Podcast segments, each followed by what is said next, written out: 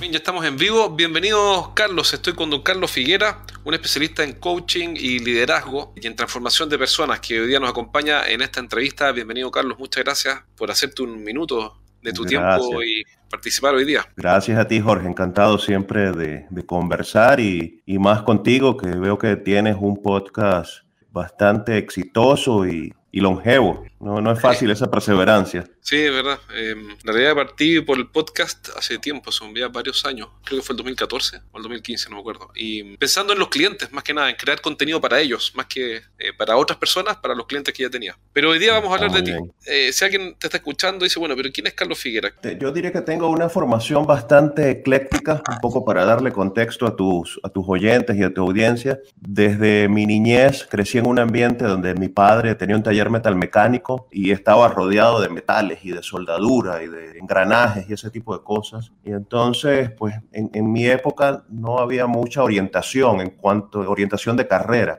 Y yo me fui por la rama de lo que, de lo que veía en el día a día. Entonces estudié en un, el bachillerato en una escuela técnica industrial, mención mecánica. Luego estudié ingeniería mecánica. La ejercí por alrededor de 15 años tanto en la parte de ejecución de proyectos como en el diseño. Y de repente, pues me encontré con algo que llaman coaching y me empecé a, enterar de todos estos temas del liderazgo y cambié totalmente mi actividad profesional. Hay un misterio allí que no muchos comprenden, pero solamente los que, los que están en estas líderes comprenden lo que, Pasaste de la ingeniería de, los metales a la ingeniería de las personas. Eh, eh, sí, sí, de, de, la ingeniería mecánica a la ingeniería de las personas es un, buen concepto. Y pues alrededor del año 2009 en adelante, en primer lugar, de forma parcial, pues me he venido dedicando a este mundo de la capacitación, del empoderamiento de personas y de organizaciones. Y me he enfocado más hacia la parte del desempeño, del liderazgo y de la efectividad personal, eh, porque pues me, me permite amalgamar muy bien todo lo que aprendí en mi carrera como ingeniero y los otros conocimientos que he ido adquiriendo en ese mundo de las habilidades blandas. Entonces, pues,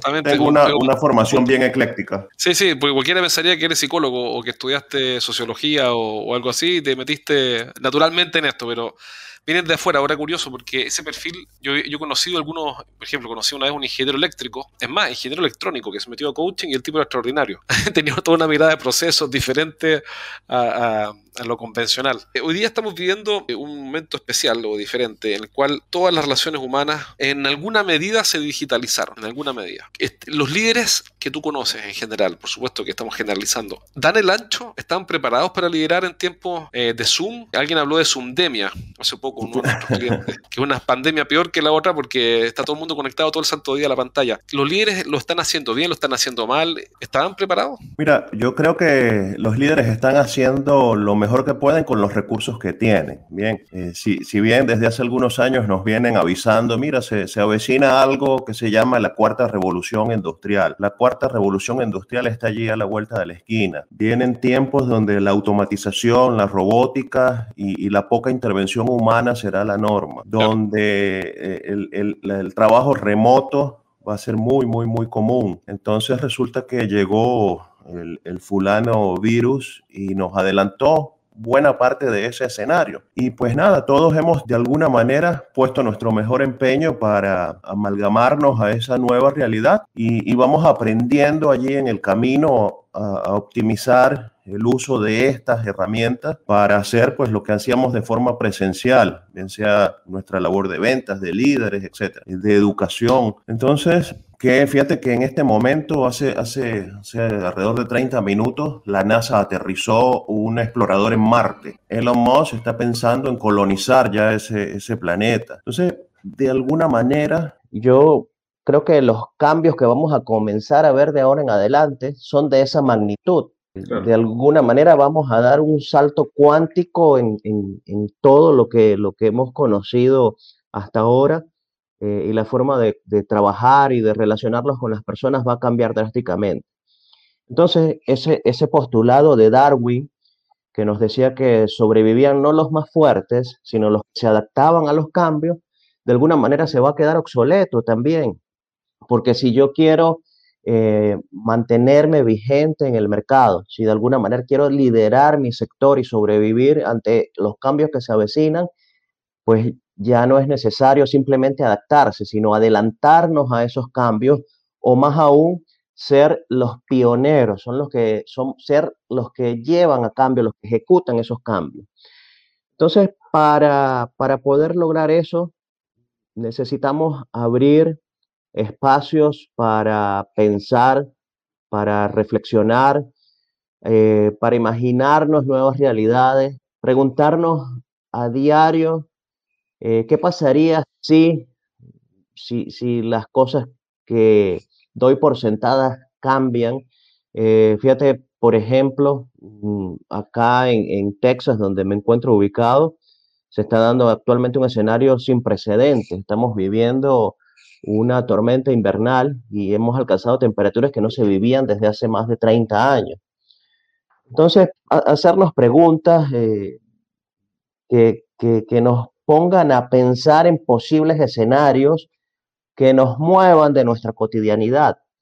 Eh, y más que para estar preparados, para, para también pensar en posibles eh, soluciones que nos ayuden a, a transitarlos. Entonces, ¿de qué manera nosotros podemos comenzar a hacer eso? Lo primero es que tenemos que generarnos esos espacios eh, y necesitamos cambiar nuestras estructuras de pensamientos. Necesitamos desaprender muchas de las cosas que hasta, que hasta ahora nos han puesto en el lugar en el que estamos, porque no necesariamente son esas mismas cosas los que nos van a mover a un lugar exitoso en el futuro.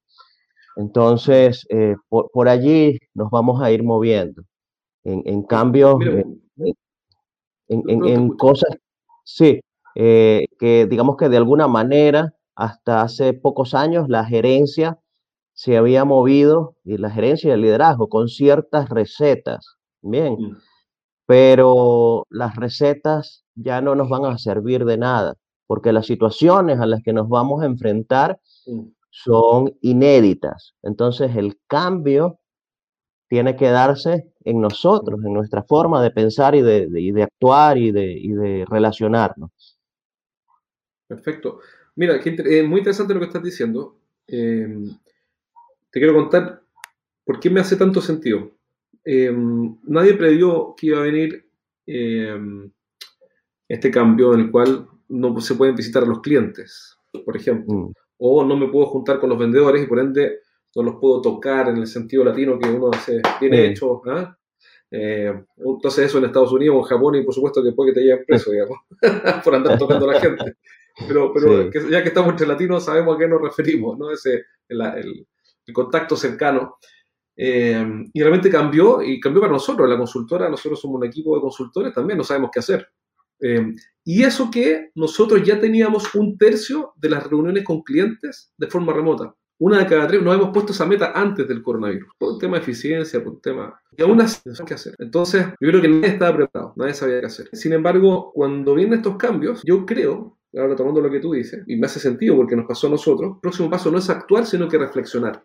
Y, reflexionar se volvió un bien escaso, un bien de lujo, muy difícil reflexionar. Yo comencé hace poco, y ahora te doy la palabra, a ver qué opinas tú, a hacer journaling, que en fondo escribir un libro de vida. Y parece bien algo muy simple, muy burdo por lo demás. Yo ando, ando, ando hablando de journaling por todos lados, evangelizando, y yo creo que dicen, este que habla de journaling, se supone que su programa es de venta. Pero te digo que el journaling, más, es decir, escribir el diario de vida todos los días, aunque sean cinco minutos, eh, es una instancia de reflexión con uno mismo, con la mente eh, donde la mente puede desplegar las ideas en un ajo en blanco y se generan grandes cosas de ahí. Te digo, a mí me ha servido muchísimo. O sea, ¿por qué no lo hice antes? Esa práctica de journaling es una práctica que te permita o te facilite reflexionar y que te puede ayudar a ejercitar tu rol de líder como creador de reflexiones. Fíjate, el, el comentas que es algo quizás tonto eso del, del journaling, pero justamente las cosas que nos van a ayudar de ahora en adelante no necesariamente tienen que ser cosas complejas. Es justamente esos espacios para pensar, para reflexionar y algo tan como que yo me tome algunos minutos eh, al final del día para escribir, escribir lo que se venga a mi mente, sin importar qué es, pero soltarlo y ponerlo allí, plasmarlo en el papel, es útil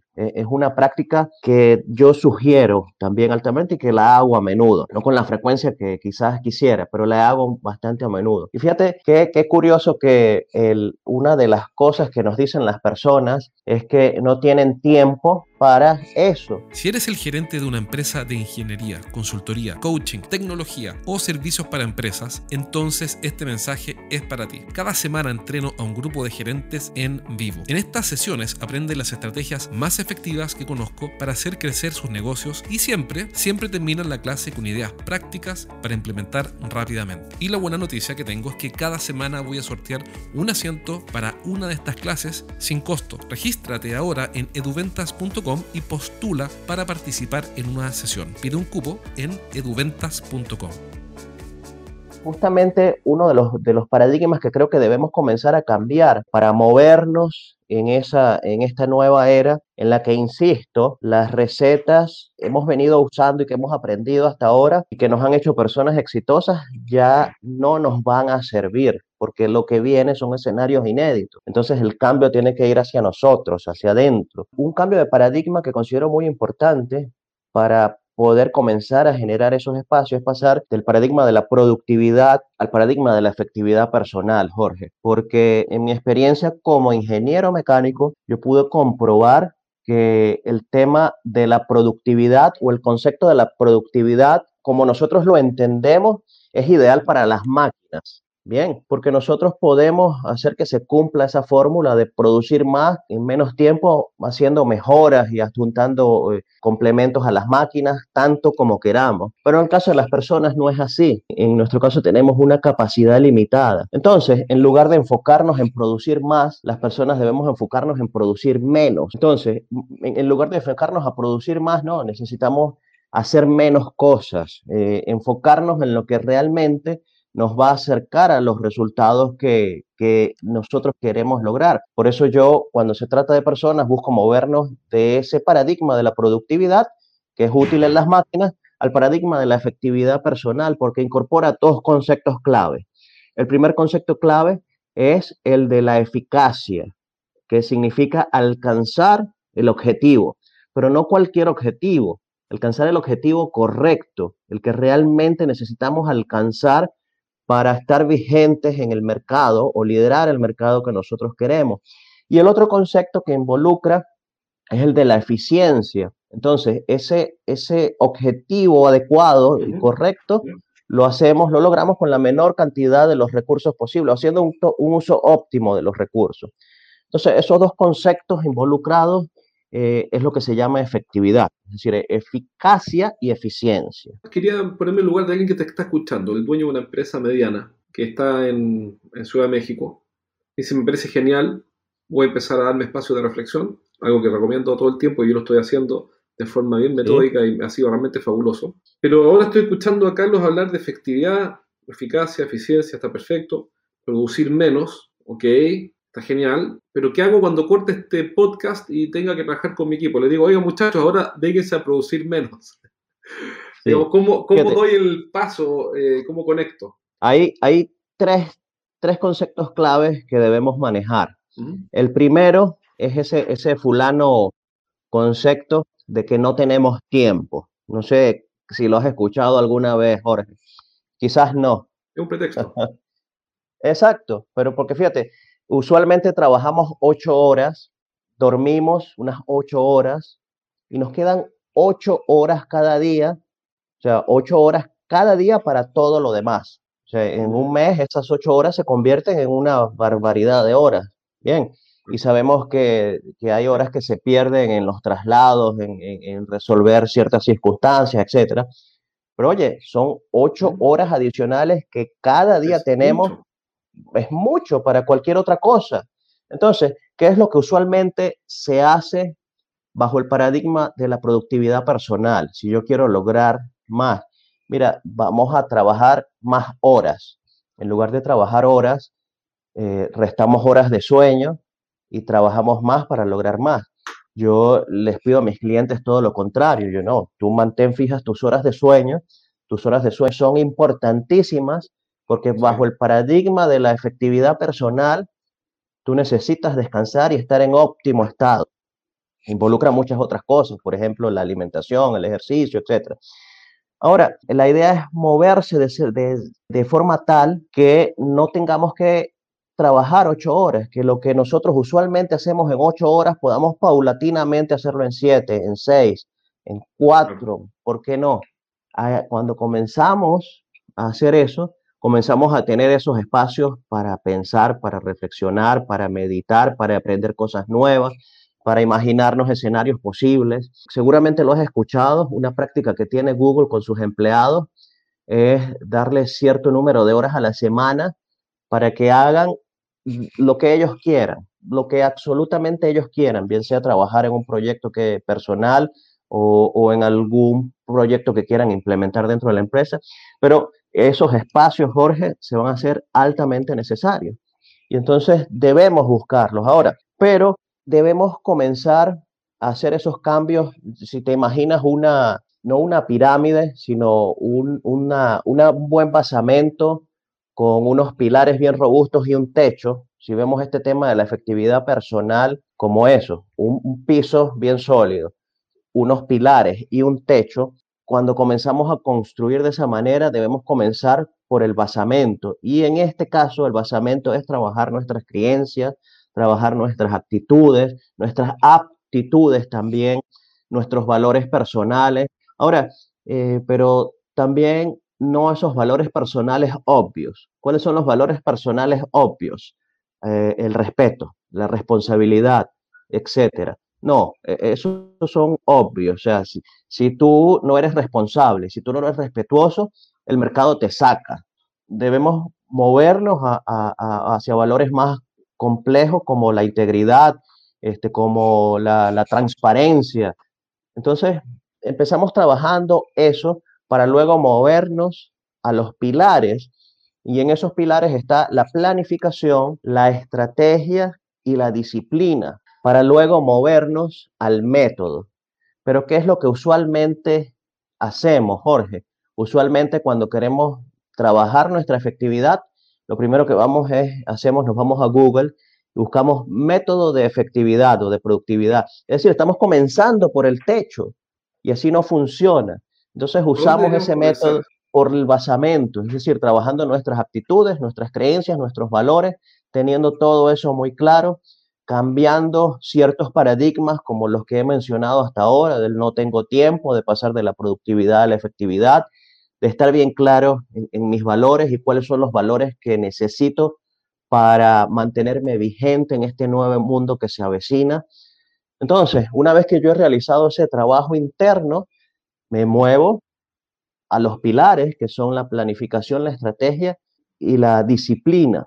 Sabemos que la planificación también es un tema importante, pero si bien sabemos que es importante, muchas veces lo que planificamos no se cumple.